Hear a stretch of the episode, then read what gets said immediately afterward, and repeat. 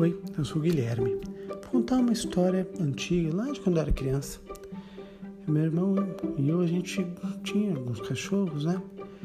E a última delas a gente ganhou do meu avô. Uma vez que a gente foi visitar ele numa chácara em Embu, que pertinho de São Paulo. É, a cachorra era ótima, era brincalhona, era ativa, era esperta. Até meio malandra. Pegava até mosca no ar.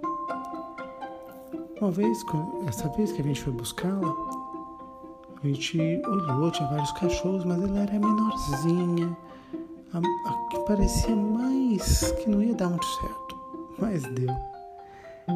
Essa malandra, o nome dela era Pitucha. Esse nome não veio de primeira, mas a gente foi achando e o nome achou a gente. A Pitucha era uma bailarina da Xuxa, uma coisa que minha mãe se ligou e a gente nem se ligou tanto. Bom, foi isso.